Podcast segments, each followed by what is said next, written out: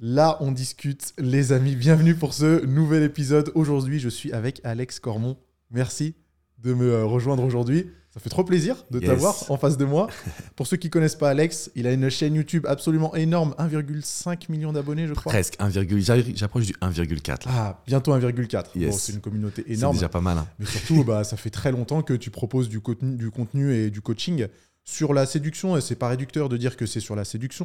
Alors, c'est sur l'amour au sens large, tu Sur vois. La séduction, ça en fait partie forcément. Ouais. Mais j'aime bien parler d'amour au sens large parce qu'il y en a pour les couples, il y en a pour les personnes qui vivent une rupture, même de développement personnel. Donc, je parle d'amour au sens large. Ah ouais, bon, c'est vachement élargi, mais c'est trop bien parce que euh, y a des centaines, des centaines, des milliers, même des dizaines de milliers de personnes euh, qui écoutent tes conseils et qui ont fait appel à toi pour euh, améliorer certains aspects de ta vie.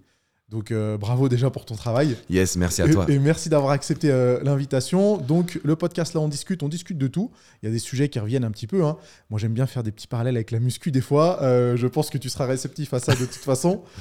Et j'ai préparé quelques thèmes, mais tu le sais, je te l'ai dit juste avant, c'est plus en mode discussion. Je suis sûr que les gens qui regardent ce podcast sur YouTube vont apprécier de nous voir échanger un petit peu.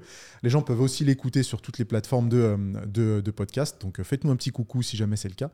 Et euh, vous retrouvez de toute façon toutes les infos de, de Alex euh, dans les descriptions si jamais vous avez envie de checker un peu plus son contenu. Euh, j'ai tourné ça en forme de questions, Alex. Tu vois, j'ai quelques thèmes avec des questions. Yes. Mais comme je t'ai dit, bon, c'est une, discussion, donc euh, de toute façon, on va pouvoir évoluer là-dessus. Euh, moi, j'ai une, euh, une, euh, une grosse logique avec les gens qui me suivent vis-à-vis de la muscu, de confiance en soi. Euh, qui commencent ce sport parce qu'ils n'ont pas vraiment confiance en eux et ils imaginent, des fois à juste titre, hein, que ça va améliorer leur rapport aux autres, que ça va les aider à se sentir mieux, à se sentir euh, plus responsable, tu vois, euh, physiquement et même euh, mentalement, et à arriver à des fois tisser plus de, li- de liens. Donc, tu vois, on, transfuge un petit peu dans la séduction, l'amour, etc.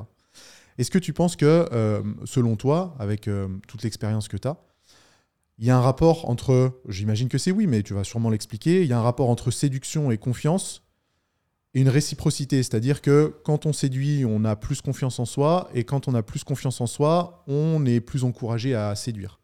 Et j'utilise le terme séduction au sens large, hein. ça veut dire euh, entre un homme et une femme, entre deux hommes, euh, que ce soit dans des relations amoureuses, dans des relations pro, etc. Qu'est-ce que tu en penses euh, de ça? Écoute, je pense que la réponse est oui, tu Mm. vois, comme on pouvait s'y attendre. Et je dirais même que le lien est extrêmement important. Donc, quand tu te sens en confiance avec toi-même, c'est-à-dire que tu apprécies qui tu es en termes de personne, mais également en termes de physique, c'est-à-dire que tu commences à apprécier ton corps, tu commences à apprécier, à te trouver beau dans le miroir ou belle dans le miroir, à ce moment-là, ta séduction, elle va tout de suite être différente parce que tu vas dégager ce qu'on appelle le fameux charisme, Mhm. tu vois, une notion d'énergie, de vibration énergétique qui est complètement différente que si tu te dis, bah, je suis pas à la hauteur, je suis pas assez bien, cette femme-là ou cet homme-là est trop bien pour moi. Donc le lien, il est vraiment, vraiment, vraiment mince. Et comme tu le dis, inversement, c'est-à-dire que plus tu te rends compte que les gens te font des compliments sur ton physique, sur ta personnalité, sur finalement même les choses que tu as accomplies au quotidien, Mhm. plus tu sais que tu vas dégager également cette notion de charisme et de vibration énergétique. Donc c'est quelque chose qui est souvent inconscient, qui est difficile à expliquer, difficile même à transmettre à une personne, mais à partir du moment où tu sais que tu arrives à t'aimer, bah ton niveau de séduction, il évolue immédiatement. Comme tu le dis, pas que dans les relations euh, sentimentales ou homme-femme, ça peut être aussi bah, avec son boss. Quand tu as plus confiance en toi, bah, tu es plus enclin à aller demander une augmentation de salaire, par exemple. Donc voilà, c'est dans tous les domaines que ça change. Et euh, si je peux me permettre un petit parallèle, tu sais, tu disais que justement, la muscu, ça nous permet de prendre confiance en nous, Ouais. de nous ouvrir. Personnellement, j'étais très timide quand j'étais plus jeune parce que j'étais 100% focus hein, sur mon sport qui était le basketball. Ok. Donc c'était toute ma vie. Et je suis parti en centre de formation, donc j'avais euh, muscu le matin et entraînement l'après-midi, tu Mhm. vois. Et après, je suis passé en mode, euh, donc je suis parti dans le mode adulte, entre guillemets, j'ai quitté le mode espoir. Et euh, j'allais dans une salle de sport, mais moins protégée par le centre de formation. Et c'est la première fois où je suis rentré dans un environnement où tout le monde se serre la main, tout le monde se dit bonjour, tout le monde essaie de, tu vois, de louer des liens en fait. Et moi qui étais très timide, ça m'a aidé à me, à un petit peu m'ouvrir t'ouvrir, ouais. finalement, ouais. à m'ouvrir. Et c'est la première chose qui m'a marqué de la salle de muscu, c'est cette atmosphère où on vient vers toi, mais tu dois aussi un petit peu aller vers les autres. Donc, il y a une forme de sociabilisation, qui est la première étape avant la séduction. Savoir discuter avec les gens qui t'entourent, faire des petites blagues, créer un environnement un petit peu euh, sain, Mhm. entre guillemets. C'est ça que moi, je retiens de ma première expérience muscu. Et c'est aussi à ce moment-là que j'ai commencé donc à être plus sociable. Avant d'être, on va dire, plus à l'aise en séduction, donc avec les femmes, je me suis ouvert à cette forme de sociabilisation. Et c'est vraiment grâce à la muscu à 18 temps, entre guillemets, Ouais. que j'ai commencé vraiment à, tu vois, un peu m'ouvrir et être plus en confiance. Ok, donc euh, ouais, on est d'accord que de toute façon, euh, les deux sont liés. Tu as fait la distinction entre sociabilisation et séduction. Il y a une différence, en fait, c'est l'un amène à l'autre, c'est ça? Enfin, la sociabilisation, c'est la première étape avant la séduction? Dans ma philosophie, oui, parce que pour moi, la sociabilisation, si tu veux, c'est discuter sans avoir forcément un intérêt derrière. Ok. C'est-à-dire que en fait, tu vas rencontrer des gens, tu vas discuter avec eux, tu vas euh, faire des petites blagues, nouer un petit lien. La séduction, tu as plus un rapport de OK, j'ai envie d'obtenir quelque chose derrière. Que ça peut être dans l'aspect sentimental ou comme Mhm. je le disais tout à l'heure, l'aspect L'aspect pro, professionnel, etc. Donc pour moi, la sociabilisation, c'est la première étape, c'est ne serait-ce que d'échanger des regards, des sourires, un petit compliment par-ci par-là, poser des questions à une personne. Donc commencer à s'ouvrir à l'autre avant la phase de séduction qui est plus le rapport à se faire aimer, se faire apprécier, qui est pour moi l'étape numéro 2. Ouais. Et du coup, ça, tu le mets en avant, par exemple, avec les gens qui viennent te so- solliciter, qu'il y a une étape et euh, qu'on passe pas à la séduction avant d'être à l'aise avec la sociabilisation Yes, parce que si tu veux, par exemple, prenons un homme. Ouais. Un homme qui va venir me voir. J'aime bien les cas dire- concrets. Ouais, tu vois, j'ai bien compris ça. Mais si t'as un mec qui vient me voir et qui me dit voilà, Alex, moi j'ai envie d'être en couple, j'ai envie de savoir séduire une femme. Le problème qui va se passer, c'est qu'on se met une grosse pression quand on a un objectif comme celui-ci. Mhm. Ouais, il faut que je lui parle. Ouais, il faut que je prenne son numéro. Ouais, il faut absolument que je l'emballe. Ouais, il faut que je la ramène chez moi pour que mes potes ils pensent que je suis génial. et donc, en gros, on se met plein d'objectifs qui nous font perdre confiance et aussi qui nous amènent à ne pas voir l'évolution du développement personnel dans cette situation. Mhm. C'est-à-dire qu'on a du mal à apprécier notre évolution. On est tout le temps orienté vers l'objectif. L'idée, en fait, de la sociabilisation, pour moi, quand un homme vient me voir, je vais dire, OK, bah, tu sais quoi? Commence déjà à discuter avec un homme ou une femme. Commence déjà à t'ouvrir à une autre personne. Commence déjà à aborder des sujets de discussion, faire des petites blagues, créer des liens. Et tu verras que la séduction, elle va s'enchaîner. Pourquoi? Parce que tu as moins d'objectifs, parce que tu es plus à l'aise, parce que tu te prends moins la tête. Et le parallèle que je peux faire, si tu veux, c'est euh, bah, la manière dont tu attires une personne dont tu n'as pas forcément d'objectif de la séduire. Tu sais, quand euh, tu vois une femme, t'es pas forcément très intéressé par elle. Elle, elle va s'intéresser à toi parce que tu dégages un certain charisme Mhm. qui est tout simplement le fait que tu te mets pas de pression sur les épaules. Et donc, c'est ce que je transmets un peu aux hommes et aux femmes qui viennent vers moi, c'est-à-dire leur dire, il n'y a pas d'objectif, juste sociabilise, discute et tu verras que naturellement, tu vas être plus à l'aise. Ok, c'est intéressant. Et tu vois, tu as parlé juste avant de vibration Énergétique. énergétique. Tu peux nous en parler un peu plus? Parce que c'est un terme que je connaissais pas. Alors je connais charisme. hein. ouais. Peut-être que les deux sont un peu liés.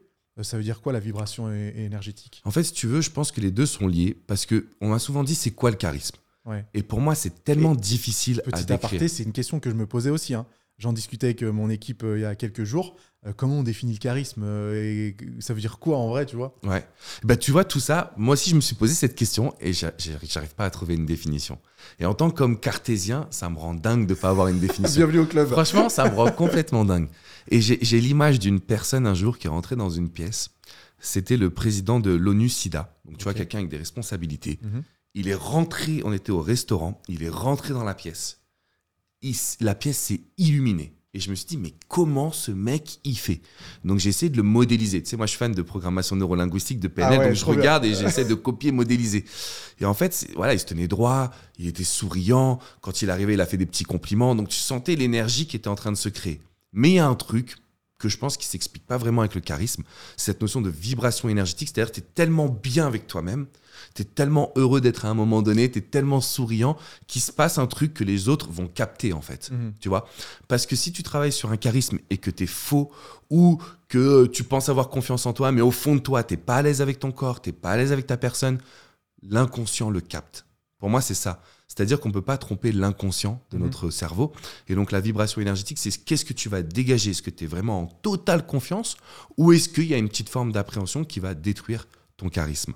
Et donc, l'idée de le travailler, c'est d'être 100% à l'aise avec ce que tu es à l'intérieur et euh, d'avoir une vraie estime personnelle. Ok, ça a beaucoup de sens. Mais même toi, en étant euh, cartésien, ces notions qui sont assez abstraites en fin de compte, hein, comment tu as réussi à te familiariser avec et à accepter qu'elles qu'elles existent Tu vois, quand on parle de vibration, euh, de- de- d'énergie, de, magnétisme, etc., euh, c'est pas forcément concret. Ça veut pas dire que ça n'existe pas. hein. Mais comment toi, en tant qu'esprit cartésien, tu es arrivé à te l'approprier un peu, entre guillemets, et à, à comprendre que ça existait? Bah, c'est en fait en essayant de cibler des règles, comme je viens de te le transmettre, c'est-à-dire qu'est-ce que les gens charismatiques font Mhm. et comment je peux m'en inspirer? Donc tu vois, je vais faire attention à ma posture, je vais faire attention à la manière dont je vais parler. J'ai aussi pris pas mal une coach vocale pour travailler sur ma voix, pour essayer d'avoir un impact, entre guillemets, dans la communication que je vais avoir avec les personnes. Et après, j'ai beaucoup travaillé sur l'aspect aussi psychologique, c'est-à-dire de me répéter. Je suis un mec génial, je suis, un- je suis charismatique, Mhm. etc., etc., pour essayer de rentrer dans une dynamique de vibration. Alors, je sais pas si ça a fonctionné parce que moi, je peux pas m'en rendre compte, mais j'ai la sensation que depuis que je le fais, bah, j'ai gagné confiance en moi, j'ai appris à m'aimer et euh, j'ai d'une certaine façon une forme de positive attitude qui me permet aujourd'hui d'être à l'aise avec moi-même et je pense que ça se ressent. Donc, pour te répondre, je te dirais, j'essaie de modéliser qu'est-ce que les autres faisaient. Et je suis arrivé à une notion de plus tu te répètes, tu vois, plus tu modifies la petite voix dans ta tête, plus tu es à l'aise. Donc moi, c'est mon esprit cartésien, il me faut des actions. Il me faut un truc précis, Mhm. sinon je comprends pas ce qui se passe. Et euh, mais je suis encore en train de faire des recherches sur le charisme. Pour être honnête, c'est un truc qui me, qui me travaille un peu. Mais je pense que tout ça, ça a bien fonctionné, hein, parce que même aujourd'hui, tu vois, avant de commencer ce podcast, t'es rentré, on, a ressenti euh, l'énergie positive et on a ressenti que, bah, d'une, t'étais content d'être là et euh, bah, ça se transmet, ça, ça dépeint sur les autres. Et ça, c'est quand même, euh, c'est quand même, euh, c'est quand même incroyable. Et tu sais, c'est un travail de tous les jours parce que, un, un- un peu comme on le disait en off, moi aussi, quand je suis arrivé, je vais quand même rencontrer Nassim. Attention, ouais, c'est pas de la blague là quand même. hein. tu vois, donc il y a une petite euh, appréhension. Ouais. Et je pense qu'il faut arriver à dépasser ça encore plus pour avoir du charisme, etc. Mais, euh, mais c'est un travail de tous les jours. Donc ça, c'est un point qui est important, je pense, de dire que c'est euh, parce qu'on nous voit sur YouTube avec Mm. les abonnés qui nous suivent, etc. Mais euh, je- ce que je retiens de notre échange aussi, c'est que bah, tous les jours, on travaille sur nous-mêmes, sur notre charisme, sur notre façon de nous améliorer. Il faut pas penser que ça vient du jour au lendemain ou qu'on va arrêter justement de faire des efforts. Ça, c'est un message, je pense, qui est, qui est important. Donc, euh, en gros, on part de loin. Mm. En tout cas, personnellement, je pars de loin. Mais j'ai vu tes photos aussi de avant-après la muscu. Je vois que toi aussi, tu es parti de loin finalement. Absolument. Et que c'est en travaillant sur nous tous les jours qu'on arrive à, à s'améliorer, entre guillemets. Et alors, du coup, ça fait euh, des années, voire même des décennies, hein, que tu fais ce travail sur toi-même. Et tu dis euh, partir de loin. Est-ce que tu peux en parler un peu plus? Ça, il y a eu un déclic à l'adolescence, au début de la vie adulte. euh, comment ça a fonctionné? Écoute, ça a fonctionné par période. C'est-à-dire que moi, j'ai eu beaucoup de chance. Le fait de rentrer dans le sport, d'avoir des parents qui m'ont poussé quand même à croire en mes rêves, en mes projets, bah en fait, dès l'âge de 11-12 ans, j'ai eu un préparateur mental. Donc quelqu'un qui m'a fait faire des exercices à l'époque que je comprenais pas, Mhm. qui aujourd'hui, bah, c'est des exercices d'hypnose, de PNL qui me faisaient faire. Il me demandait aussi de répéter toutes les phrases positives, contracter le poing, se répéter qu'on est le meilleur, etc. Donc j'ai eu vraiment cette évolution qui m'a permis euh, de maîtriser une partie de mon inconscient. Et une fois que je suis sorti du centre de formation, donc à 18 ans, et que je suis rentré dans la vraie vie, entre guillemets, Ouais. je me suis confronté à- au fait d'avoir des personnes en face des mo- de moi pardon, qui euh, n'avaient pas confiance en elles. Tu vois, des hommes, des femmes qui étaient incapables de parler un peu en public, Mhm. qui étaient incapables de connecter les uns aux autres, qui manquaient de confiance, qui étaient toujours stressés. Et c'est là où je me suis dit, OK, j'ai un déclic, j'avais des outils, il faut que je travaille dessus. Donc j'ai commencé à me regarder tous les bouquins de développement personnel, euh, en commençant par Dal Carnegie avec Comment se faire des amis, Mhm. tu vois, en, a- en continuant avec Napoléon Hill, justement sur la partie entrepreneuriale, un peu enfin, psychologie de réfléchir et devenir riche. Mhm. Donc c'est là vraiment ma toute première étape, c'est à 18 ans, je me dis, je suis un peu différent, et ben je vais aller pousser ça parce que je pense que j'ai quelque chose en moi. Après, ce qui s'est passé, malheureusement, j'ai perdu mon père trois ans plus tard, en 2020 euh, enfin, 2011, pardon. Et c'est là où je me suis dit, attends, il y a un truc qui va pas. Euh, j'ai fait des mauvais choix dans ma vie, j'avais pas le bon mindset au sport, j'ai déconné. Et là, pour le coup, j'ai pris une vraie claque. Et je me suis dit, OK, il faut que je travaille sur moi. Qu'est-ce que mon père m'a transmis? Quels sont les enseignements qu'il m'a donnés? Et d'une certaine façon, comment je peux devenir la meilleure version de moi-même? Donc, j'ai pas eu de problématique de séduction. Mhm. Tu vois, j'ai toujours été très à l'aise. Alors, très à l'aise, c'est un bien grand mot. J'ai toujours été à l'aise, entre guillemets, en sociabilisation, donc aussi d'une certaine façon en séduction. Ouais. J'ai eu des histoires longues, assez jeunes finalement. Euh, moi, le déclic, c'est vraiment la blessure au basket où après, tu te dis de toute façon, même si je m'étais blessé, j'aurais pu être basketteur, j'aurais pu changer mon mindset. Et il a fallu que je perde mon père euh, pour, euh, pour changer. quoi. Ok. Ouais, c'est une histoire qui est bah, d'une inspirante et euh, c'est cool que tu puisses la partager avec nous. Euh, ça motive. Et quand on en revient à ce terme de mindset, je sais pas s'il y a une traduction en français en fait. C'est état d'esprit, euh, c'est État d'esprit, ouais. Ce mindset, comment tu le définirais toi? C'est un mindset de gagnant Tu as envie de euh, dominer Tu as envie de conquérir Ou juste tu as envie de- d'être épanoui euh, et d'être heureux en fin de compte? Comment on pourrait euh, identifier ce mindset? Alors, je pense qu'il est propre à chacun, mais c'est vrai que, euh, et c'est bizarre dans le développement personnel, mais moi, j'ai un, un mindset quand même de gagnant. C'est-à-dire que dans ma tête, euh, quand je suis parti aux États-Unis à 6 ans, c'était pour conquérir le monde. Mhm. J'y suis allé en mode, je parle pas anglais, mais j'y vais, je fonce, je veux être le numéro un au monde dans mon domaine, que le coaching en amour dans un premier temps. Et, euh, et pour moi, c'est ma façon d'être. Donc, tu vois, je suis pas du tout dans le mindset. L'important, c'est de participer. Ça, je connais pas, moi, personnellement. Et, euh, et, ça me va bien. Tu vois, je dis pas que c'est le bon mindset ou pas. Mhm. Mais, euh, mais je, pense qu'il faut accepter aussi son mindset. Parce que moi, j'ai beaucoup été jugé. Ah oui, mais du coup, il euh, faut que tu apprennes à lâcher prise. Faut que tu apprennes à, je sais pas, tu vois, être connecté à l'univers. Si on va un peu dans la spiritualité. Ou que, bah, en fait, j'avais trop un mindset orienté objectif. Mais je crois qu'on a tous en fait notre propre mindset, notre propre philosophie. Et euh, pour revenir sur tu vois, le mindset d'une manière générale, c'est qu'avant, j'avais pas ce mindset-là. Avant, j'avais le mindset un peu, si tu veux, de faire ce que j'aime, pas forcément me faire très mal, tu vois. Moi, la muscu, je suis, ouais, je m'arrête très vite à la muscu. Tu dès que ça fait un peu mal, la dernière série, j'avais quand même du mal à, la finaliser. Pour être honnête, j'étais droit des excuses. Et, euh, et aujourd'hui, je me dis en fait, mais c'est trop bête parce que c'est ça qui amène des regrets. Tu vois, donc je suis rentré dans un mindset où j'y vais corps et âme mhm. et au moins j'ai pas de regrets. Ça veut pas dire que je vais tout réussir, mais je me suis donné à 200%. Et c'est ça l'état d'esprit que qui me permet aujourd'hui d'être le plus heureux, de ne pas avoir de regrets, de sentir que je suis dans, aligné avec ma mission de vie, que je fais des choses qui me plaisent, mais en même temps, que je m'arrête pas au premier obstacle comme j'ai pu le faire dans ma vie.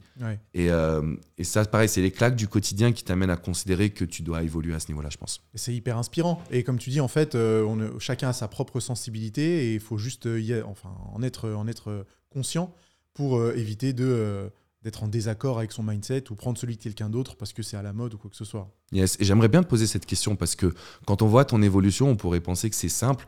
Euh, moi qui vais un petit peu à la muscu de temps en temps, qui essaie de faire un peu attention à ce que je mange, je me rends compte que ça demande énormément d'efforts. C'est quoi ton mindset à toi? Est-ce que tu es en mode conquérant ou tu es en mode plutôt tranquille, relax avec toi-même? Je suis en mode, en mode conquérant, 100%. Euh, moi aussi, j'avais le même mindset quand j'ai commencé la muscu, je veux devenir le meilleur. C'est-à-dire que je veux atteindre le meilleur physique possible, naturellement, bien sûr, parce que j'avais une certaine, euh, une certaine considération pour ce sport. Je veux atteindre le meilleur physique possible et je vais mettre toutes les chances de mon côté. Donc j'ai fait toutes les recherches nécessaires, j'ai bouffé tous les livres, j'ai lu toutes les, études scientifiques pour faire en sorte d'avoir une approche euh, la plus cohérente. Étant aussi un peu cartésien, voire même beaucoup, j'aimais bien avoir ce mindset objectif et euh, conquérir ce sport. Mais par contre, tu vois, ça me, c'est assez clair hein, ce que j'ai dit. Ouais, bien sûr, très clair. Mais tu vois, ça me permet d'aborder quelque chose d'autre, ce mindset conquérant. Est-ce que toi, c'était conquérir le monde et dominer les autres, ou c'était juste conquérir une certaine activité et devenir le meilleur dans celle-là? Parce que tu vois, dans la séduction, faut pas se mentir, des fois, on peut imaginer qu'il y a un rapport de euh, bah, dominant, dominé, et que ceux qui arrivent bien à séduire, c'est des dominants en fait. Est-ce que toi, tu te retrouvais là-dedans? Est-ce que c'est vrai d'ailleurs? Ou euh, faut balayer cette idée euh, en se disant qu'effectivement, il y a toujours ce rapport dominant-dominé? Écoute, c'est une très bonne question. Euh, pareil, on va casser un petit peu des codes et des croyances. Mais si on parle de mal alpha depuis tant de temps, et même aujourd'hui de femme alpha, c'est qu'il y a une raison. C'est-à-dire qu'aujourd'hui, on est dans une société encore plus qu'hier où on a besoin d'être inspiré on est avec une personne qui nous fait vibrer, qui nous crée des émotions, où on se dit waouh, ok, là il se passe quelque chose. Mm. Et si c'est pas le cas, c'est simple, c'est routine et rupture. Moi, je le vois tous les jours au quotidien et je peux te le dire. La cause numéro une d'une rupture, c'est la dépendance affective. La deuxième cause, c'est une routine, c'est-à-dire que ton couple n'existe plus. Et c'est important d'avoir vraiment une forme de dominance sans forcément dire que je vais écraser les autres. Tu vois C'est-à-dire que quand on est dans ce couple, on peut dominer, on peut être actif, on peut être acteur, mal alpha, mais ça ne veut pas dire qu'on va faire du mal à la personne avec qui on est. Simplement qu'on est leader et que cette personne, bah, elle peut se reposer sur nous, elle peut être inspirée par nous, elle peut avoir envie de bâtir des projets qui peuvent venir de nous, tu vois, et pas qu'on soit effacé. Donc moi, je suis un fervent croyant euh, du terme alpha, pour les hommes comme pour les femmes. Aujourd'hui, je pense qu'on a besoin, même pour les femmes, bah, d'avoir des projets à elles, d'avoir une vie qui leur appartient, d'avoir une vie inspirante pour que l'homme se dise waouh, c'est ma reine, entre guillemets, d'une certaine façon. Et euh, pour revenir aussi sur la question par rapport à mon mindset, j'ai un mindset qui prône la bienveillance. C'est-à-dire que je veux devenir le numéro un au monde dans mon domaine, mais mhm. mais j'ai pas d'intérêt à écraser les autres, j'ai pas d'intérêt à être négatif avec les autres. Maintenant, il y a un exercice dans mon livre, c'est que, et il choque, je fais la liste des personnes à qui j'aurais aimé prouver qu'ils ont eu tort. Ce qui fait que mon entraîneur de basket, qui m'a pas forcément pris en sélection, la première nana qui m'a mis un râteau, qui s'appelle Jennifer, tu vois. T'as retenu. Ah, je retiens. Attends, le premier râteau, il prend, il prend cher. Il prend cher. Ah ouais. C'était il y a je sais pas combien d'années, mais elle m'a mis un râteau sale. Il reste en tête. Et grave. Donc, tu vois, j'ai fait la liste des personnes, j'aimerais leur prouver qu'ils ont eu tort. Mm. Et ça m'est arrivé, même dans le coaching, de me dire voilà, cette personne-là, on est en désaccord, bah, je vais lui prouver que j'ai raison et qu'il ou elle a tort. Et donc, c'est un petit point qui me permet d'avoir une motivation supplémentaire. Mais je vais pas me réveiller en me demandant qu'est-ce que je peux faire de négatif Ouais. à ces personnes-là, tu vois. C'est plus une motivation intrinsèque qui, moi, m'a permis d'aller chercher encore plus loin, en fait. De me dire, voilà pourquoi je le fais et qu'est-ce qui m'amène justement à avoir des résultats. Donc, le but, c'est pas de détruire les autres, mais d'aller chercher le petit plus de motivation. Donc, il y a une forme de dominance et de mal alpha ou de femme alpha qui me semble être important aujourd'hui. Ok, donc faut pas voir l'aspect un peu péjoratif que pourrait inspirer le mot euh, dominance en fait. Exactement. Et euh, en plus, enfin parfois, je pense qu'aux yeux du grand public, peut-être que la séduction a un peu euh, fait un peu mauvaise presse en fait, hein, parce qu'on a l'impression que c'est quelque chose de d'artificiel et qui est construit uniquement dans le but de manipuler quelqu'un d'autre. Peut-être que tu as déjà entendu ce terme. Et lui aussi, je sais pas s'il est péjoratif ou pas, mais on peut associer un peu ça, la séduction et la manipulation. Qu'est-ce que tu en penses? Bah, moi, je pense que le terme manipulation, il est positif. Il faut bien voir la perversion qui est négative, tu vois. Ah ouais. Parce qu'on parle aujourd'hui, par exemple, de pervers narcissiques, de Mm. personnes qui sont vraiment toxiques, qui vont te détruire, de la manipulation. Mais on manip- moi, quand j'ai rencontré ma femme, bah, je l'ai manipulée pour qu'elle veuille être avec moi. Mais manipulée dans le bon sens, c'est-à-dire que je me suis mis en avant, je lui ai montré mes qualités, et vice-versa. Donc, je pense que ça, c'est un point qui est important. Quand on pense séduction ou drague, surtout pour nous les hommes, ça vient d'un courant qui s'appelle les pick-up artistes aux États-Unis, donc les artistes virtuellement de la drague, enfin si j'essaie de traduire, c'est un peu les hommes qui vous apprennent à les draguer dans la rue et à, à obtenir le numéro, voire plus, d'une femme. Petite anecdote, Ouais. j'ai lu The Game Voilà, en tu vois. 2005, tu vois. Ok, C'est l'un des premiers livres que j'ai lu en anglais. En fait, j'ai lu les 48 lois du pouvoir et juste après The Game. J'étais dans un délire bizarre. et tu vois, euh, j'ai été un petit peu euh, éduqué à cette, euh, euh, ce, ce courant pick-up artiste. Bah, Il y a un petit moment déjà. Et moi, je voyais dans ce livre The Game, il y avait plein de choses qui étaient complètement euh, un peu toxiques, hein, même. hein. parce que c'était bizarre, des fois, la façon euh, dont ils abordaient des femmes, vouloir coucher avec le plus de femmes possible. Il y avait un peu un aspect malsain dans ce livre, en tout cas. hein. Yes, bah The Game, c'est un peu, euh, j'allais dire la Bible, mais c'est un peu fort. C'est le livre de référence. C'est-à-dire que tout le monde a lu ce livre en matière de drague. Moi-même, je l'ai lu en français, en anglais aussi. Ouais. Et euh, et- il y a cette notion de. On a l'impression que, par exemple, Nel Strauss, donc l'auteur, je trouve qu'il s'arrête pas en fait. C'est- bien de coucher avec plein de personnes, mais après, tu fais quoi de ta Ouais. vie, tu vois Et il manquait cette partie-là. Donc, je trouve que le courant des pick-up artistes, c'est intéressant pour dépasser sa timidité. C'est intéressant pour en savoir plus sur la psychologie féminine. C'est intéressant pour se challenger soi-même. Mais il y a un moment donné où il faut aussi l'adapter, je pense, à une forme plus de, de quotidien, de vraie vie, de respect de la femme aussi. Donc, euh, pour moi, il y a des bonnes choses à prendre dans chaque situation, mais il y a des choses aussi à laisser, tu Mhm, vois. Et, euh, et si tu reprends encore plus le fait que ce soit des Américains, donc ils sont encore plus ouverts d'esprit, voire même un peu fous, euh, effectivement, dans ce livre, il y a plein de choses qui m'ont dérangé. Par contre, je sais que ce livre, il a aidé beaucoup d'hommes timides à enclencher. Et c'est ça qu'on peut, qu'on peut reconnaître au pick-up artiste.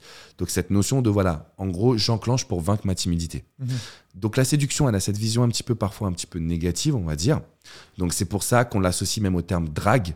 Ouais. Pour moi, je l'associe plutôt à la vie charismatique, la confiance en soi, le fait de savoir justement communiquer avec une personne, toucher les émotions de l'autre. C'est des points qui sont essentiels et qu'on ne parle pas aujourd'hui. On n'a pas appris ça à l'école. Sur Internet, ça a été démocratisé que lors des dix dernières années. Ouais. Mais quand on était plus jeune, bah, moi, j'avais pas d'aide. Il a fallu que je me fasse tout seul avec les femmes. Et, euh, et tu te dis, bah, j'aurais bien aimé avoir un cours de psychologie féminine, un cours de euh, dépassement de ses peurs aussi. Donc c'est ça que je prône aujourd'hui, tu vois. Pour les hommes, c'est un peu bah, viser une séduction naturelle. Et pour les femmes que je coach, c'est leur apprendre à être une femme euh, alpha, justement, pour attirer un homme qui leur ressemble. Et tu penses que ça arrivera un jour euh, qu'on ait des cours de psychologie féminine ou euh, des cours de psychologie au sens large? Peut-être que toi, un jour, tu seras formateur. euh. On sait pas, on sait pas, mais euh, tu sais, je me suis dit, tout ce que j'ai voulu plus ou moins dans ma vie, en ce moment, j'arrive à l'attirer à moi. Donc la loi de l'attraction, elle peut fonctionner. Je pense que de notre vivant, on verra un vrai chamboulement, qu'on aura des cours de fitness, qu'on aura des cours de confiance en soi, de, de- diététique. Bien sûr, c'est trop important.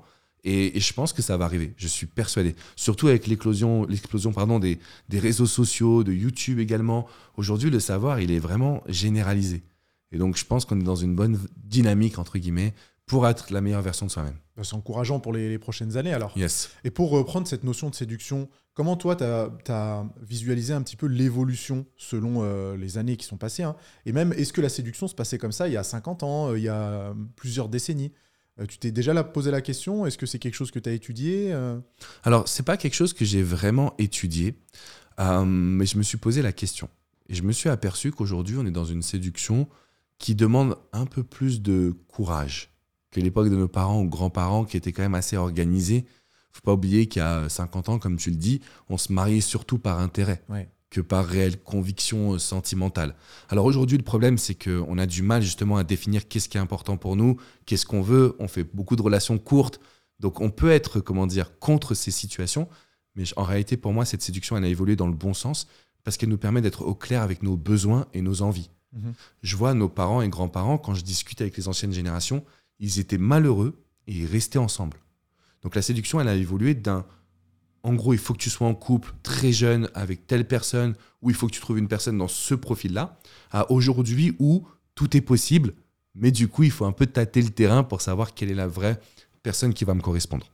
Et je pense que la séduction, elle a beaucoup évolué parce qu'aujourd'hui, il faut aller euh, chercher et séduire la personne. Ça vient pas à nous tout seul, d'une certaine façon. Là où avant, bah, il y avait une possibilité, même quand on n'était pas à l'aise avec la séduction, de faire des rencontres et d'avoir quelqu'un. Ok, donc en final, c'est plutôt encourageant la situation dans le. Enfin, encourageant entre guillemets. De mon côté, ouais. Tu vois, c'est des avis qui sont personnels, mais pour moi, oui. Je trouve qu'aujourd'hui, ça nécessite de se surpasser parce que quand tu maîtrises la séduction, là, on parle de relations entre guillemets homme-femme ou mhm. homme-homme et femme-femme. Quand tu maîtrises la séduction, tu as un atout incroyable. Ah bah, dans ta vie professionnelle, dans ta vie personnelle, tu sais que tu peux faire naître des émotions à certaines personnes et que ça va t'apporter un résultat. Et je trouve que c'est ça en fait qui est puissant, c'est qu'aujourd'hui on l'apprend. Alors que, donc avec les formations, avec les vidéos, etc., alors qu'à l'époque de nos parents et grands-parents, c'était pas le cas. Donc tu avais quelques personnes qui pouvaient être charismatiques ou dans la séduction, mais c'était pas une grande majorité comme aujourd'hui. Est-ce que du coup tu penses que tout le monde peut l'apprendre? Parce qu'il y a aussi cette notion dans la séduction, euh, un caractère un peu inné, certaines personnes sont plus à l'aise que d'autres, et certains peuvent être un petit peu euh, réfractaires au fait d'apprendre quelque chose qui, par définition, est un peu, euh, tu vois, un peu instinctif. Qu'est-ce que tu en penses de ça, toi? Bah écoute, je pense que c'est une bonne question et que c'est normal de se la poser. Mais à chaque fois que je me la pose, la réponse est bah, bien évidemment que tout le monde peut l'apprendre. Tu vois, c'est comme la muscu. Hmm. Est-ce que n'importe qui, entre guillemets, quelle que soit sa morphologie, etc., peut être une meilleure version d'elle-même? Oui. Bien sûr. Est-ce qu'on pourrait tous être Arnold Schwarzenegger? Pas forcément, c'est une question de génétique, etc. Mais au moins d'être la meilleure version de toi-même et d'apprendre que c'est possible. C'est la même chose en séduction. Sauf qu'on va se comparer, tu vois. Je sais pas, par exemple, on va euh, se dire, voilà, j'aimerais être Tom Cruise. Bon, bah, Tom Cruise, il y en a qu'un et c'est comme ça. Hmm. Mais si on veut être plus à l'aise avec les femmes, si on veut être plus en confiance avec soi-même, ça s'apprend. Et pendant des années et des années et des années et des années, je me disais que bah, lui, il a de la chance, ou elle a de la chance. En réalité, la chance n'existe pas. C'est qu'une question de travail, de compréhension, d'étude, d'analyse et de passage à l'action. Parce que tu peux emmagasiner toute la théorie que tu veux. Si euh, tu pratiques pas, bah, à un moment donné, ça sert à rien. Comme la muscu. Comme la muscu, exactement. Donc voilà, tu vois, parce que, euh, tu sais, moi, pendant des années, je me disais, mais je peux pas avoir ce corps-là, je peux pas pousser tant, je pourrais jamais avoir des abdos, c'est ma génétique. Mm. Mais en fait, c'était des fausses croyances des, des fausses croyances qu'on m'avait mis dans la tête, tu vois. Oui, mais en fonction de ta taille et blablabla, tu pourras pas. Et en fait, c'est faux. C'est faux. C'est juste faux. Donc, tu vois, je pense qu'on on grandit et on baigne dans plein de fausses croyances en se disant oui, mais toi, par exemple, tu vois, toi, tu es trop petit pour pouvoir attirer une femme. Les femmes, elles aiment les hommes qui sont grands. C'est faux. C'est faux. C'est pas une question de taille. C'est une question de charisme, d'attitude, d'énergie. Et donc, c'est un message que j'ai envie de divulguer c'est qu'en fait, peu importe qui on est, où on est et ce qu'on a vécu, on est en mesure aujourd'hui d'aller vers ce qu'on veut. Mais il faut y croire à son projet, son rêve. Il faut croire au fait que c'est possible. Mhm. Et à ce moment-là, en fait, on enclenche les bonnes actions. Et tu retrouves ces mêmes problématiques euh, venant des hommes et des femmes, ou euh, des fois c'est un peu plus ancré quand c'est des hommes, quand c'est des femmes? Quels sont les questionnements qui les euh, inquiètent un petit peu en fonction des, sexes? Écoute, pour les hommes, il y a cette notion justement de séduction au sens large, c'est-à-dire est-ce que je vais vraiment réussir à plaire aux femmes? Et euh, en gros, il y a toute cette team, bah, quoi dire à une femme, comment l'aborder, comment la séduire, comment lui plaire, comment connecter, donc comment parler à une femme. Ça, c'est toutes les questions que je vais recevoir. Mhm. Ce sont quasiment les mêmes questions pour les femmes, justement. Les ah femmes qui vont venir vers moi vont me demander, bah oui, mais comment savoir si je lui plais? Comment savoir si je l'intéresse, comment savoir ce qu'il désire? Donc il y a un petit peu plus de notions portées sur qu'est-ce que l'homme veut, mais d'une certaine façon, c'est quasiment les mêmes questions. Parce que aujourd'hui, bah, on se rend compte qu'il y a beaucoup plus de femmes célibataires que d'hommes. Tu vois, passer la trentaine, en fait, il y a un vrai re- revirement de situation. Ah ouais, ça c'est. À euh, passer ça, la trentaine, c'est vrai, tu vois. Et donc, les femmes qui viennent me voir, qui ont entre 30 et 45 ans, me disent Alex, il faut que j'apprenne la séduction. Mais qu'est-ce que je dois dire à un homme? Comment je dois me comporter? Et donc, c'est exactement les mêmes types de questions. C'est peut-être aussi l'âge qui va être un petit peu différent. Un homme de 20 ans va plus se poser des questions qu'un homme de 35, 40 ans, qui a un peu plus de, de bouteilles, Ouais. d'expérience également. Mais euh, en fait, j'étais surpris de me rendre compte que les femmes aussi aujourd'hui doivent, entre guillemets, apprendre la séduction. Ah ouais, c'est hyper intéressant. C'est hyper puissant. J'aurais pas cru, tu vois. Et est-ce que euh, la, est-ce que le physique occupe une place importante dans ces questionnements ou pas du tout? C'est une question secondaire et euh, au final, pff, on s'en fout un petit peu. Alors, je pense que le physique, il occupe une place, pas importante, mais il a une place. Parce que c'est quand même la première image qu'on va renvoyer. Mhm. Mais cette expression de dire, tu vois, en gros, c'est pas le physique qui compte, ou euh, moi, j'ai pas de type spécifique d'homme ou de femme qui me correspondent, je trouvais ça un peu bizarre au début dans ma pratique. Je me disais quand même, c'est un peu abusé. Ouais. Mais tu te rends compte qu'à un moment donné, il y a quelque chose d'encore plus fort et c'est ce fameux charisme qu'on évoquait tout à l'heure. C'est-à-dire que l'énergie qu'on va dégager, la confiance qu'on va dégager, le bagou qu'on va avoir aussi pour faire, re- tu vois, faire sourire une personne en face de nous, c'est un élément de séduction qui est hyper puissant. Donc le physique en fait partie, mais je pense que l'élément principal, c'est le charisme et je rappelle que ça vient de soi. C'est-à-dire si toi, t'es pas à l'aise avec ton physique, tu peux être sûr que là, ton niveau de séduction, il va être à zéro. Par contre, si tu te dis, OK, ouais, je me sens bien, je suis en confiance, je plais, je séduis, même si tu n'es pas forcément le type parfait euh, d'une personne, bah, Mhm. tu peux quand même la séduire, en fait. Ok. Donc euh, en ce sens, le physique, un- enfin, c'est important de se sentir bien dans son physique et de travailler pour devenir la meilleure version de soi-même, même si on ne correspond pas au type de telle ou telle femme, euh, etc. Yes, exactement. Le fait de travailler sur toi, tu vas développer quelque chose qui va te permettre de séduire. Peut-être pas toutes les personnes, parce que Mhm. séduire 100% des personnes, c'est utopique, mais en tout cas, les personnes qui te plaisent, qui te correspondent, avec qui tu sens qu'il y a un petit feeling, tu vas très vite te rendre compte que le physique n'est pas bloquant et qu'en gros, tu peux y aller. quoi. Bon, bah ça, je pense que ça en fera. Certains seront soulagés, tu vois, d'apprendre ça, parce que mine de rien, il y en a beaucoup qui commencent euh, le- la musculation pour ça, hein, en se disant que en travaillant le physique, ça va plaire aux autres, sans d'abord se demander pourquoi améliorer son physique, ça va d'abord nous plaire à nous-mêmes, tu vois. Yes. Donc euh, je pense que ça, ça va en soulager. Ça, c'est le point numéro un. Ouais. Et je crois que j'étais un peu comme ça quand j'ai commencé la muscu. Je pensais à la plage l'été Mhm. et je me rendais pas compte de l'impact que ça allait avoir sur moi surtout. Ouais. Donc en fait, on commence pour les femmes et après on revient sur soi-même. C'est aussi ok. Ce qui est bien. Ce qui est bien aussi. Euh, Est-ce que tu considères en fait que la séduction, c'est du développement personnel, tu vois, pour faire un petit peu la transition avec euh, le dev perso? Bien sûr, bien sûr, la séduction, c'est du développement personnel, c'est devenir la meilleure version de soi-même. C'est aussi avoir une bonne connaissance de la psychologie humaine, c'est-à-dire de la personne qui est en face de nous. Donc euh, pour moi, c'est clair et précis, ouais. Et comment ça se fait que toi, il y a eu cette transition? Enfin, c'était déjà quelque chose qui te euh, qui t'animait ou euh, c'est au fil du temps, au fil des personnes auxquelles tu as été confronté, que tu t'es dit, OK, il y a une dimension développement perso, je vais la développer de plus en plus pour en faire un parallèle avec euh, les enseignements que je partage déjà Bah écoute, en matière d'amour et de relations sentimentales, c'est vrai qu'on traite des sujets qui sont larges, qui sont variés, et, euh, et tu, tu- tu reviens toujours sur la notion de confiance en soi, tu reviens toujours sur la notion de développement personnel, à savoir se créer la vie qui m'intéresse. Parce que je me suis aperçu que toutes les personnes qui venaient vers moi, qu'elles soient en dépendante affective, dans une routine, qu'elles manquent de confiance en elles, la solution c'était quand même de réussir à ce qu'elles puissent inspirer leur partenaire, donc à développer un quotidien qui leur ressemble. Sauf qu'elles savent pas comment faire comment faire pour savoir qui je suis, comment faire pour savoir ce qui est important pour moi, pour savoir où je veux aller, pourquoi je vais faire telles actions. Et en gros, elles avaient un manque de vision personnelle. C'est-à-dire, mon bonheur, c'est d'être en couple. Donc, mon bonheur, c'est de dépendre de l'autre. Et j'ai voulu casser cette image-là, en fait. Et au bout d'un moment, tu te rends compte que c'est plus que du love coaching, c'est vraiment du coaching en profondeur, en développement personnel. Et c'est ça que j'ai voulu apporter, justement. Et mais donc, tu interviens sur, euh, sur tout hein, virtuellement. Tous les domaines, ouais. Ouais, tous les domaines. C'est une approche euh, qui est holistique en fin de compte. Exactement. Ouais. C'est une approche qui est holistique, basée sur la personne que tu as en face de toi, pour lui montrer que n'importe quelle problématique possède sa solution. Et plus la personne elle prend conscience que ça évolue dans un domaine, Mhm. plus elle le duplique. Et là, tu as un changement, on peut parler de changement de vie, on peut parler d'énormes prises de conscience, qui fait que la personne, elle peut vraiment aller vers ses objectifs et vers ses rêves. Ok, super intéressant.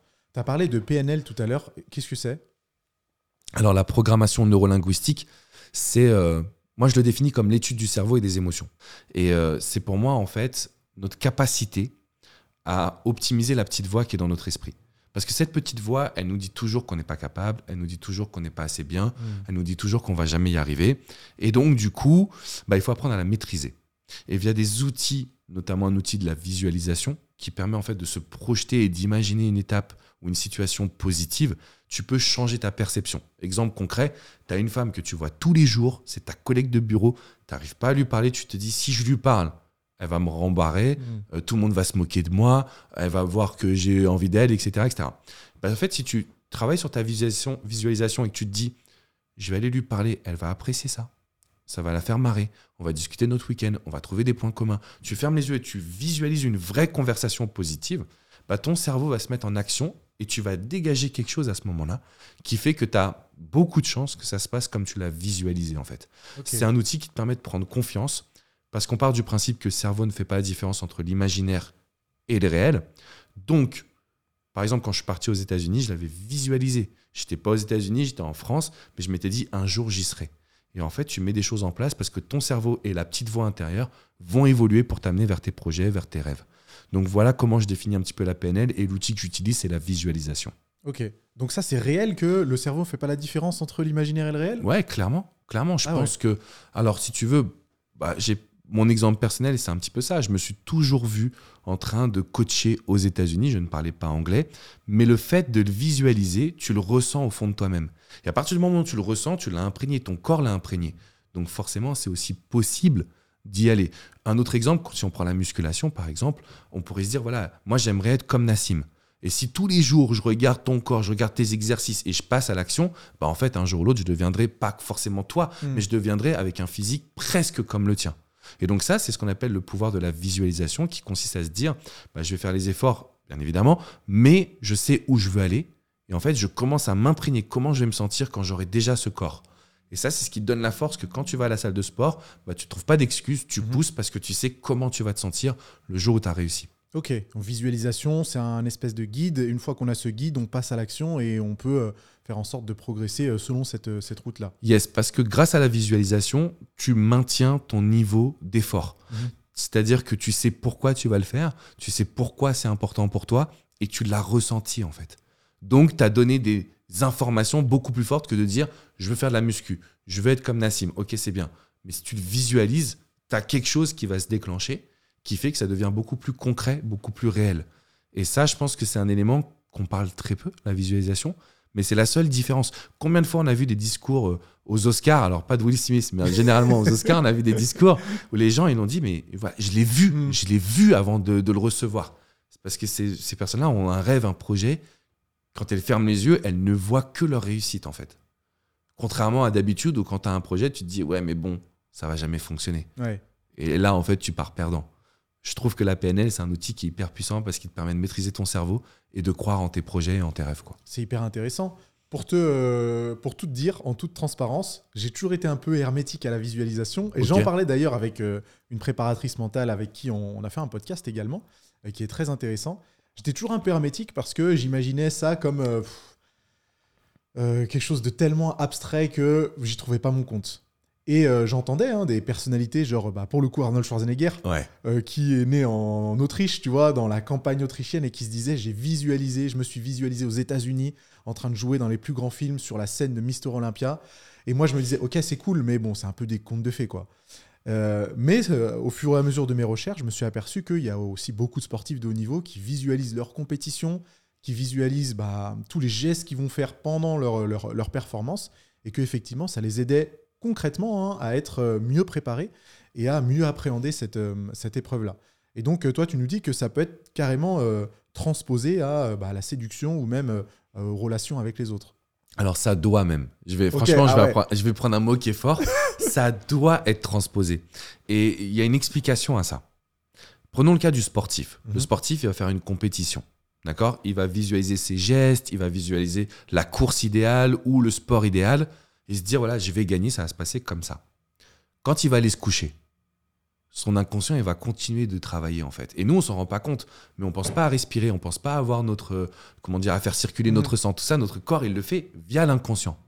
Et donc, ce qui se passe en fait quand tu visualises. Waouh. Je t'en prie. Ce qui se passe quand tu visualises, en fait, concrètement, tu es en train d'entraîner ton inconscient à pas craquer, à faire les bons choix, à faire les bons gestes. Parce qu'il y a un moment donné où, en fait, c'est plus que le conscient qui gère. Tu as une forme de réaction et ça se joue en, en milli, milli, millisecondes. Donc, pour moi, la visualisation t'entraîne ton inconscient qui t'amène à faire les bons choix, qui t'amène à, ta, tu vois, à te faire le bon geste également. Et donc, c'est comme ça que la visualisation est un outil ultra puissant. Parce que tu entraînes ton inconscient à toujours vivre cette situation. Et euh, si je te prends un exemple personnel, tu vois, quand je vais faire une conférence, je visualise. Là, dernièrement, j'étais au Grand Rex, donc devant 500 personnes. Donc, je me visualise sur scène, je visualise l'ambiance de la salle, etc. Et je, en fait, ça me permet, quand je suis en live, en direct, de ne pas réfléchir et de faire des choses qui m'aident à être moi-même, en fait. Être soi-même devant une personne, c'est déjà difficile. Alors, devant Ouais. 500 personnes, c'est très Autre chose. compliqué. Et bien là, en fait, le fait d'entraîner ton cerveau, c'est ce qui te permet que ton inconscient, finalement, t'amène à faire des choses que tu n'as pas programmées, mais des choses qui sont, toi, positives et fortes. Moi, c'est comme ça que je l'ai vécu, en fait. Parce que j'ai eu beaucoup de mal avec la visualisation. Il m'a fallu beaucoup de temps avant de la pratiquer. J'ai fait beaucoup d'événements, de coachs, de stars euh, américaines, de développement personnel. J'y allais, j'étais là en train de me dire, je suis vraiment bizarre. quoi. T'as 10 000 personnes qui arrivent à visualiser et moi, je suis le seul bouffon à pas y arriver, tu vois. Et, euh, et au fur et à mesure, au fur et à mesure, j'ai juste trouvé ma visualisation. Tu vois, mon truc à moi, c'est de fermer les yeux et de me voir sur scène ou de me voir en train de réussir quelque chose. Et ça me va très bien, tu vois. Et euh, t'as pas l'impression que pour certains, ça pourrait être carrément une source de stress de visualiser un événement euh, costaud comme ça, euh, s'adresser devant euh, 500 personnes, parler devant 500 personnes, pardon, un entretien d'embauche, un date avec une femme. Est-ce que la visualisation c'est toujours positif ou il y en a certains qui auront de toute façon toujours du mal et c'est pas pour eux? C'est une bonne question. Alors moi, je dirais, et ça n'engage que moi, que la visualisation, elle est toujours positive. Quand on visualise le truc positif. Parce que je pourrais visu- me visualiser sur scène en me disant Oh là là, ils m'écoutent pas, oh là là, ils partent, oh là Il y a un là. problème technique, machin, Exactement, tu vois. Ça, je le vois pas, moi, dans ma Moi, je me vois que réussir. Ok, bon, c'est bien, euh, c'est bien que tu le mentionnes. hein. Voilà. Non, mais c'est super. C'est pour ça Mm. ta question, elle est vraiment géniale. Et je- pareil, je vais faire un entretien d'embauche. Je vais pas me voir en train de bafouiller. Je vais Ouais. me voir en train d'être à l'aise, la personne qui est contente de me recevoir, etc. Et on me dit souvent, oui, mais regarde, tu sais pas à quoi la personne va ressembler. Tu sais pas qui sera la personne qui va te faire Mm. l'entretien. En fait, peu importe. Il n'y a pas besoin d'une image déterminée. Ce qui compte, c'est toi et tu sens une énergie, entre guillemets. Et c'est suffisant. Par contre, si tu visualises quelque chose de négatif, c'est un peu comme la loi de l'attraction. Tu es quasiment certain que ça va t'arriver. Ouais. Tu dis, je vais passer une journée de merde, il se passe que des trucs catastrophiques, tu Ouais. vois. Donc, euh, c'est pour ça que je pense que c'est important de se mettre dans un bon état d'esprit. Ok, bon bah tu fais bien de le préciser. Et effectivement, moi, ça, la première chose qui m'est venue à l'esprit, c'est ok, je vais visualiser, mais euh, sur un, un événement sportif, qu'est-ce qui se passe si je me blesse? Qu'est-ce qui se passe? Non, faut pas le faire. Non, surtout pas. Ok, on reste sur le positif. On reste que sur dans. En gros, c'est OK, si tout se passe bien, tu Mhm. vois. Si tout se passe bien, dans l'idéal, qu'est-ce qui me ferait vraiment vibrer? Moi, je vais pas. Tu vois, on sait que ma visualisation, c'est Bercy. Ouais. J'ai pas encore rempli Bercy. Mais c'est des petites étapes qui font que je suis en confiance dans d'autres situations. Et le jour où je serai à Bercy, je l'aurai tellement vécu que ça va être comme si c'était normal, entre guillemets. C'est la maison. C'est la maison. le truc, je l'ai vécu. Et c'est- fun parce qu'au bout d'un moment, tu prends vraiment conscience que tout est possible. quoi. Et toi, alors, avec euh, toute cette expérience, est-ce que tu es parfaitement à l'aise avec euh, tout ce que tu fais, tu vois? Est-ce que tu t'estimes être euh, accompli en termes de développement ou même toi, tu, tu continues à travailler sur toi? Euh, J'aimerais dire que je suis accompli, mais ce serait faux. Hmm. Pour moi, c'est un travail d'une vie. Je me vois pas arrêter parce que déjà, tu es challengé tous les jours dans la vraie vie. Euh, si je dois m'ouvrir un petit peu plus personnellement, en tant qu'entrepreneur, tu as toujours des phases de doute, toujours des phases d'appréhension, toujours être connecté avec sa vision, etc. Donc, c'est un travail de tous les jours. Et si je le fais pas, c'est là où justement je vais souffrir, je vais être dans une énergie négative, je vais me sentir moins bien. Donc, euh, ça s'arrête jamais. Et il faut l'accepter d'une certaine façon. Et tu prends plaisir de toute façon à, Ah, bien à- sûr. à, à ce développement, à ces Bien sûr. C'est des efforts. C'est comme la muscu, entre guillemets. Je fais beaucoup de parallèles, parce que je pense que ta communauté, Ah oui. c'est comme la muscu, c'est des efforts. Il y a des moments où tu n'as pas envie d'aller à la salle, il y a des moments où tu n'as pas envie de manger euh, ton blanc de poulet, etc. Mais tu sais pourquoi tu vas le faire. Et quand tu arrêtes, qu'est-ce qui se passe? Bah, Tu prends du bide, tu es moins à l'aise, tu es moins en confiance, tu te sens moins dans l'énergie, il se passe quelque chose, tu vois. Eh bien, c'est la même chose dans le développement personnel. J'adore ce que je fais et je l'accepte, mais c'est des efforts. Faut, faut le dire, c'est des efforts de euh, penser, de travailler sur soi, de se demander qu'est-ce que j'aurais pu faire de mieux. Ah tiens, je vais me former à telle méthode que je connaissais pas, etc. Ok, bah, c'est très intéressant. Est-ce que euh, durant ta carrière, on t'a déjà comparé à un gourou? Je sais que le terme est un peu péjoratif, mais quelqu'un qui, tu vois, grand charismatique comme toi, qui donne des conseils aux autres pour mieux séduire ou pour se développer personnellement, peut-être que tu as été confronté à ce genre de, de, de description. Alors, jusqu'à maintenant, jamais. C'est-à-dire que moi, si tu veux, je suis un coach où j'ai aussi l'image très, euh, très cool. Je suis entre le coach et le bon pote d'une certaine façon. Et même s'il y a, entre guillemets, beaucoup de personnes qui sont abonnées, qui suivent mes vidéos, euh, quand on me rencontre dans la rue, tu vois, c'est plus Ah, trop cool, Alex, etc. Il n'y a pas cette notion de gourou, on met sur un piédestal. Hmm. Et bizarrement, euh, d'ailleurs, c'était chez toi à Lyon, il y a une semaine où une personne, une journaliste qui me dit Parce que vous faites, c'est un peu être un gourou quand même. elle m'a sorti le terme comme, ça, comme ça, direct. Et j'ai réfléchi, je dis non, là, je peux pas, on peut pas dire ça de moi, tu vois. Parce que gourou, déjà, a une connotation négative dans notre société. On va pas se mentir, gourou égale secte égale arnaque, tu vois. Voilà, totalement. Et donc, du coup, j'étais obligé de répondre que non, il n'y a pas du tout de notion de gourou. Et je vais expliquer pourquoi. Hmm. Parce que même si j'ai une philosophie qui est à moi avec mes propres idées, j'amène les gens à définir ce qu'ils veulent. Et c'est ça la différence entre le dev perso, du gourou qui te dit, par le gourou va te dire par exemple, voilà, ta séance de muscu, c'est si ça, peu importe ta morphologie, peu importe ton âge, peu importe ton sexe, voilà ce que tu dois faire. Je trouve que c'est ça le gourou en fait. Le gourou, c'est, en gros, je m'adapte pas aussi aux gens qui sont en face de moi. J'ai la solution à tout. Hmm. Je suis un descendant de Dieu, donc tu m'écoutes et, tu, et, tu me payes très très très très très très cher. Donc voilà, moi je suis en dehors de tout ça. Je pars du principe qu'il y a des outils que je partage et qu'il faut adapter à sa personnalité. Donc ça m'a fait un peu bizarre, un choc négatif pour être honnête, quand elle m'a parlé de Goro, mais euh, je m'en défends et je pense que je suis juste un coach. quoi. Bah, J'imagine qu'après, quand elle t'a entendu parler, parce que tu, tu transmets pas du tout cette image-là, mais tu vois, euh, sur les réseaux sociaux et YouTube, des fois, certains font des raccourcis. C'est pour ça que je me demandais si jamais tu avais déjà été conscienté à ça. Mais je suis persuadé que la journaliste en question, elle a dû euh, bien s'apercevoir bien vite que c'était pas le cas. J'espère. Je sais pas, pour être honnête, tu as vu, parce que les interviews. T'as des lyonnaises en plus Je sais pas ce qui se passe à Lyon. Hein je sais pas quelle réputation vous avez. Elle, était fort sympathique, mais c'est vrai que quand elle m'a dit ça, et bon, ça reste un entretien qui est professionnel. Là, on est cool, tu vois, on est dans une bonne ambiance, mais tu te poses des questions quand même. Et après, bah, ça te pose des questions sur toi-même. Qu'est-ce qui fait qu'une personne puisse penser ça quand même? Mhm. Et je crois que c'est la loi des noms. C'est-à-dire quand tu vois une personne avec autant de personnes qui suivent, bah, tu te dis, bon, bah, c'est un gourou ou une gourou, quoi.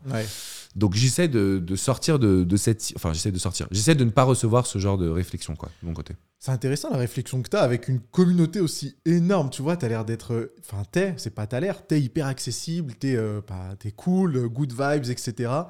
Euh, t'as toujours été comme ça ou ça a changé un petit peu au fil des années? Tu sais, j'ai toujours été comme ça. Je pense que j'ai un profond amour de l'être humain. Je kiffe connecter avec les gens. Je kiffe, euh, comment dire, bah, mon métier déjà aussi. Et il y a un truc que j'aime préciser parce que je me suis mis beaucoup de pression là-dessus. Quand tu es entrepreneur, tu entends des phrases comme tu es la moyenne des cinq personnes que tu côtoies le plus au ah quotidien. Et donc, ça te pousse toujours à essayer d'aller vers d'autres personnes qui sont au-dessus de toi ou euh, qui ont euh, bien réussi financièrement. Et moi, j'essayais de rentrer dans des cercles, comme on appelle des masterminds, rencontrer du monde, etc. Et à chaque fois, je me disais, mais j'ai pas envie d'être là. J'ai juste envie d'être avec mes potes. Tu vois Et donc, ma moyenne des cinq personnes, mais c'est les mêmes cinq potes depuis le lycée. J'ai ma famille, j'ai une famille quand même très avec un gros socle, j'ai mhm. beaucoup de chance. Et ben en fait, c'est ce qui fait que je suis resté le même Alex depuis 2007 euh, et je vais le rester toute ma vie en fait. Donc j'ai pas euh, j'ai pas de notion de succès, de grand coach, de numéro un YouTube, etc. Je l'utilise de temps en temps parce que c'est vrai que ça a une fierté personnelle de mhm. dire voilà, j'ai autant de vues et je suis numéro un dans mon domaine sur YouTube. Mais la réalité, c'est que je suis resté Alex parce que je kiffe les gens, tout simplement. Et c'est aussi pour ça que je te remercie pour l'invitation aujourd'hui. Ça me permet de diffuser aussi un message, de dire, en gros, euh, vous n'avez pas besoin de changer pour avoir du succès. Au contraire. Plus tu es toi-même, plus tu as du succès, je trouve. Là, c'est moi qui te remercie plutôt, hein, parce que c'est un super message. Et il y a beaucoup de gens, tu vois, enfin, on est un peu inondé de contenu sur les réseaux sociaux par rapport à l'entrepreneuriat, le dev perso, etc. Et parfois, on associe ça avec des personnalités, des personnalités pardon, qui ont effectivement fait des changements drastiques, qui sont, se, sont séparés de, de leurs amis, de leur famille, etc. Alors que toi, tu es en train de nous, euh, nous dire l'exact inverse. Et euh, c'est un peu rafraîchissant de se dire, bah ouais, t'es pas obligé en fait de faire tous ces changements. Si tu es à l'aise avec l'environnement dans lequel tu étais et que ça te permet de te développer, bah, c'est une, une, excellente nouvelle. Yes, parce que tu peux être challengé de différentes façons. Tu sais, tu es challengé effectivement par. Euh, quand tu es entrepreneur, bah, tu vas te dire, je sais pas, je rencontre quelqu'un qui est plus grand que moi, mhm. tu vas être challengé d'une certaine façon. Mais moi, je me suis aperçu que mes potes me challengeaient dans d'autres situations et des valeurs qui étaient plus centrées sur moi. Et, euh, et en gros, Je te le dis, j'étais à l'île Maurice, dans un mastermind d'entrepreneurs. Mhm. Et je me disais, mais qu'est-ce que je fous là? Je veux juste être avec mes potes en train de faire un barbecue, tu vois? Un truc, bon, barbecue, c'est pas très bon pour la muscu, mais un truc diète, une petite salade. tu vois, mais- vraiment, je me dis, mais en fait, je, c'est- c'est- oh, je me suis mis dans un mode, il faut que j'y aille. Non, juste, qu'est-ce qui t'apporte du bien-être? Qu'est-ce qui te permet de te challenger? Et il y a plusieurs façons de le faire. Rester connecté aussi à des amis d'enfance qui te rappellent d'où tu viens. Pour moi, je trouve ça trop cool, quoi. Ah bah, Et j'ai de la chance parce qu'on bosse aussi ensemble. Ils ont une boîte de vidéos, etc. Donc ils m'aident Mm. beaucoup. Mais je trouve que voilà, c'est important de le dire parce que c'est pas souvent un discours qu'on entend. Ah, c'est un, discours que moi, j'entends jamais. Donc, euh, merci de pouvoir le, le dire aujourd'hui. Ça fait hyper plaisir. Peut-être le dernier terme, le dernier euh, thème, pardon, qu'on peut aborder, parce que ça fait un petit moment qu'on Yes. discute déjà. hein. Elle est cool cette discussion. Merci, merci, merci. Est-ce que la séduction et ou le développement personnel, c'est pour tout le monde, quel que soit l'âge? Quel que soit le milieu, quelles que soient les aspirations, est-ce que c'est réellement pour tout le monde? Ou est-ce que c'est une cible de, euh, du mec qui a entre 25 et 30 ans, euh, qui veut développer ses activités et trouver la femme de sa vie? Tu vois, est-ce que ça s'adresse à tout le monde? Oui. Deux anecdotes.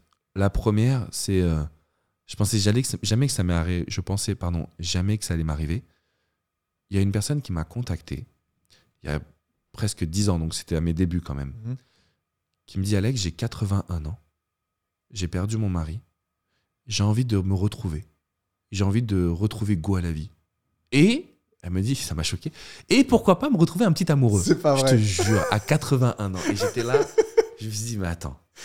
J'ai j'ai fait un bug, tu vois, on était au téléphone parce que je ne l'ai pas rencontrée, elle Mhm. était dans le sud de la France, j'étais à Paris. J'ai eu un bug. Et c'est là où j'ai compris qu'en fait, il n'y a pas d'âge pour le développement personnel.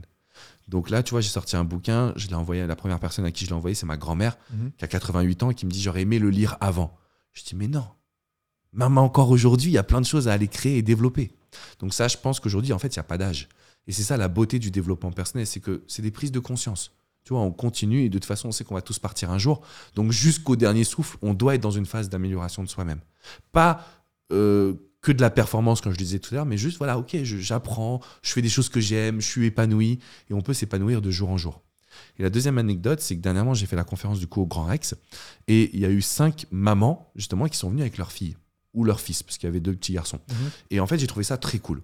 Des enfants de 7 à 12 ans. Je me suis dit, ça commence par là, en fait. Donc, si un message à tous les parents, faites lire du développement personnel à vos enfants. Ils sont en âge de le comprendre. Moi, je vois mon neveu, il a 8 ans, il lit mon livre et je vois qu'il comprend. Je me dis, c'est quand même bizarre. Ouais. Tu sais, m- à 8 ans, tu te dis, ben, qu'est-ce que tu vas lire? Il lit Mm. un livre de dessin ou une bande dessinée, tu Ouais, vois. ouais. Il lit mon livre. Et je vois qu'il comprend. Et donc, je me dis, il aura 20, 30 ans d'avance sur moi, en fait. C'est ça qui est incroyable. Donc, je pense que le développement personnel, c'est à tout âge. Et qu'il faut commencer avec les enfants, avec vos neveux, vos nièces, les gens qui vous entourent. Offrez du développement personnel à vos enfants. Donc, euh, écrire sa légende, ça marche qu'on ait euh, 7 ans ou 77 ans, en fait. Yes. Yes. Et ça marche d'aujourd'hui jusqu'à la, jusqu'à la fin de nos jours, entre guillemets. C'est-à-dire que ça ne s'arrête jamais. C'est évolutif. C'est intéressant de savoir qu'il est jamais trop tard. Euh, je vais encore faire un parallèle avec la muscu, mais c'est le cas aussi. hein. Il n'y a pas d'âge pour commencer. On peut commencer très tôt et s'y mettre très tard. Mais c'est cool de savoir aussi que le développement personnel, euh, on a l'impression qu'il faut s'y mettre quand on est, euh, tu vois, dans une certaine tranche d'âge. C'est cool de savoir que tu as eu des retours euh, de euh, personnes âgées comme euh, de, de très très jeunes. Mhm. Et du coup, c'est ce que tu transmets aussi dans ton livre. hein. Écris, écris ta légende, hein, c'est ça? Yes. Alors, Écrit ta légende, pour moi, c'est un livre que euh, j'ai voulu écrire. Parce que dans ma vie, il y a quand même des livres qui m'ont mis des sacrées claques. Comme quoi, un bouquin, tu sais, ça peut vraiment t'apporter une énorme prise de conscience. Pour Et moi, c'est le cas aussi. hein. Il y a des bouquins qui ont, euh, tu vois, euh, déterminé certaines choses à une certaine époque. Et c'est ce que tu voulais faire avec ce bouquin. Exactement. Ce que je voulais transmettre. Alors, ça fait un peu prétentieux quand je le dis comme ça, mais l'idée, c'était de me dire ok, je veux faire un bouquin de dev perso qui va plus loin que ce que je fais dans mes vidéos, qui va plus loin que ce que je transmets sur les réseaux sociaux. Pourquoi? Parce que là, on peut vraiment aller en profondeur. Tu vois, un bouquin de 200 pages, c'est pas une vidéo de 5 minutes sur YouTube. Ouais. Et j'ai vraiment voulu transmettre mon développement personnel. C'est-à-dire, ma première étape, j'ai appris à me connaître. Moi, j'avais une problématique, c'est que je voyais toujours le positif chez les autres et le négatif chez moi. Donc j'ai appris en fait à repérer mes qualités. Qu'est-ce qui faisait de moi une bonne personne? Et pour être honnête, qu'est-ce qui faisait de moi un bon partenaire en amour? Comme ça, je suis sorti de ma dépendance affective. Je me suis ouvert au fait que, en fait, je suis une belle personne, j'ai le droit moi aussi de recevoir. La deuxième étape, et c'est ce qui m'a manqué dans ma jeunesse, c'est travailler la vision. Qu'est-ce que tu veux vraiment réaliser dans ta vie? J'avais des briques d'idées, mais comme j'y croyais pas fermement, bah, j'ai pas mis les actions en place. Ouais. Et c'est mes gros regrets, notamment dans le milieu du sport. Et le troisième pilier, c'est le pourquoi. C'est-à-dire d'aller chercher la motivation qui fait que quand on sait pourquoi on fait une chose, généralement, c'est hyper facile, hyper logique, hyper simple. Et donc, c'est ces trois piliers que je voulais transmettre. C'est les trois piliers sur lesquels j'ai travaillé. Donc, le qui suis-je, le où vais-je et le fameux pourquoi derrière. Ok, c'est hyper intéressant d'avoir euh, une précision un petit peu plus, euh, un petit peu plus complète. Et j'allais dire quelque chose, euh, je sais pas si tu vas apprécier cette question ou, tu- ok, ou si tu vas la trouver bête. Non, mais t'inquiète, hein, elle, est, elle est très cool. Tu vois, moi en muscu, on me demande en combien de temps je vais changer, en combien de temps je vais transformer mon corps? Et ben là, avec le développement perso, j'ai envie de te poser la même question. En combien de temps on change? En combien de temps on se développe? En combien de Attends, temps mais en combien de temps on muscu déjà? Moi, Je veux savoir maintenant. Je veux savoir. Nassim, en combien de temps je change de corps, je deviens toi là Ah bah c'est- très variable, et c'est- c'est pas aussi simple que ça. Peut-être que tu vas me répondre la même chose, mais euh, ouais, en muscu en tout cas c'est pas aussi simple que ça. Mais c'est une question qu'on me pose tout le temps. En combien de temps je peux avoir des résultats? Et là c'est pareil avec le développement perso parce que ça fait un peu rêver et à juste titre, hein, parce que je pense qu'on peut changer euh, clairement grâce au dev perso. Mais en combien de temps? Est-ce que c'est un travail d'une vie? Est-ce qu'au contraire il faut se mettre des objectifs de court et moyen terme? Comment ça se passe sur le terrain? Écoute, je vais te dire, pour moi, on change immédiatement. C'est-à-dire que le développement personnel, la puissance, je pense un peu plus que la muscu, c'est la prise de conscience. C'est-à-dire quand tu prends conscience de certaines choses, déjà tu changes. Et après, c'est un travail de toute une vie pour effectivement atteindre tes objectifs. Et ça dépend de tes objectifs à ce moment-là. Mais je trouve que si je dois donner une timeline, déjà dès le premier mois, tu vas être en mesure d'avoir beaucoup de résultats dans le développement personnel. Et je te donne mon expérience dans la muscu. Moi, au bout de 10 à 15 jours, j'ai vu mon corps évoluer. Tu vois? Donc c'est ça, en fait. Je trouve que déjà dans les premières semaines, dans les quatre premières semaines, que ce soit du dev perso, de la muscu ou X ou Y, quand il va sérieusement, tu es sûr d'avoir des résultats. Ça ne veut pas dire que tu as la finalité, parce que bah, ça demande des années et des années pour avoir un corps comme le tien et même une santé d'une certaine façon, hein, le mode de vie. Mais la prise de conscience, qui est la première étape pour se dire waouh, je vois le déclic, pour moi, elle intervient dans les quatre premières semaines. Ok, bah, c'est trop encourageant alors. Ouais, c'est cool. de se dire que ça peut arriver aussi rapidement si on y met le sérieux et que on, fait le travail nécessaire. Et du coup, euh, dans ton livre, par exemple, il y a des exercices concrets, comme en muscu. Moi, je pourrais conseiller de faire du 5 séries de squat. euh. Exactement. Ben, mon livre, il y a que ça. Enfin, que ça. Il y a beaucoup de. Un petit peu de théorie, mais beaucoup de pratique. Il y a énormément d'exercices à l'intérieur qui permettent justement de bien se centrer. Donc, les gens qui le lisent, j'ai eu de la. Tu sais, quand tu termines un livre, tu te dis Ah, j'ai oublié de dire ça. Ah, j'aurais pu dire ci. Ah non, il faut que je le reprenne. Ouais. Tu vois? Et euh, j'étais obligé d'avoir mon éditeur qui m'a dit Écoute, Alex, là, c'est fini. Ok, le livre, il est très bien. On, le va le sort. sortir. et, et les retours que j'ai, c'est que c'est un livre qui apporte une prise de conscience. C'est ce que je voulais en fait. J'ai pas la prétention de dire qu'il va changer votre vie là Mm. maintenant, mais il va apporter une prise de conscience grâce aux exercices qu'il y a à l'intérieur. Et sur, je sais pas, il doit y avoir peut-être une vingtaine ou une trentaine d'exercices. Bah, t'en as bien un ou deux qui vont fonctionner, qui vont créer quelque chose. Ouais. Donc euh, oui, j'ai voulu qu'il soit pratique. C'est moi, je suis un coach, je tiens à le préciser, c'est-à-dire que je coach tous les jours, 4 à 5 heures par jour. Je suis vraiment focus là-dessus. Ça fait 15 ans que je fais ça et que j'entends que des histoires. Donc j'arrive à cerner des exercices qui vont être utiles. Et c'est ça que j'ai voulu transmettre dans le livre. Ok, trop bien. Je vais le bouffer dans le train. parce que là, comme je t'ai dit tout à l'heure, J'ai hâte. je retourne à Lyon. J'ai Yes. deux heures de train. Je vais le commencer et puis je te dirai euh, ce que j'en pense. Ouais, il faudra que tu me dises quand Je même. suis sûr que j'aurai que de bons retours. De toute façon, tous ceux qui vont regarder le podcast ou l'écouter, vous trouverez toutes les infos euh, dans la description pour commander Merci. votre petit exemplaire. Euh, Alex, ça fait une heure qu'on parle. Énorme. Ben ouais, Déjà, c'est passé ça vite, passe hein. très vite. Ouais. je pense que euh, les gens qui nous ont aussi écoutés ou regardés euh, ont bien capté que c'était une discussion intéressante et je serais curieux d'avoir le retour. Donc euh, n'hésitez pas, hein, si vous regardez cette vidéo, à mettre un petit commentaire. Euh, je tenais à te remercier encore parce que c'était Pareillement. vachement bien. J'ai appris plein de trucs bah, sur toi et bah, sur ce que tu faisais aussi en général, hein, parce que c'est bien de pouvoir mettre un visage sur toutes ces vidéos YouTube. Exactement. Donc euh, c'était trop cool. Euh, merci encore, Alex. Merci à toi. J'espère qu'on pourra se revoir très bientôt. Yes. Et puis, euh, les amis, si ça vous a plu, on s'abonne à la chaîne, on met un petit 5 étoiles euh, sur le podcast. Et si vous voulez revoir Alex ici, bah, dites-le nous en commentaire. Allez, à bientôt. Ciao.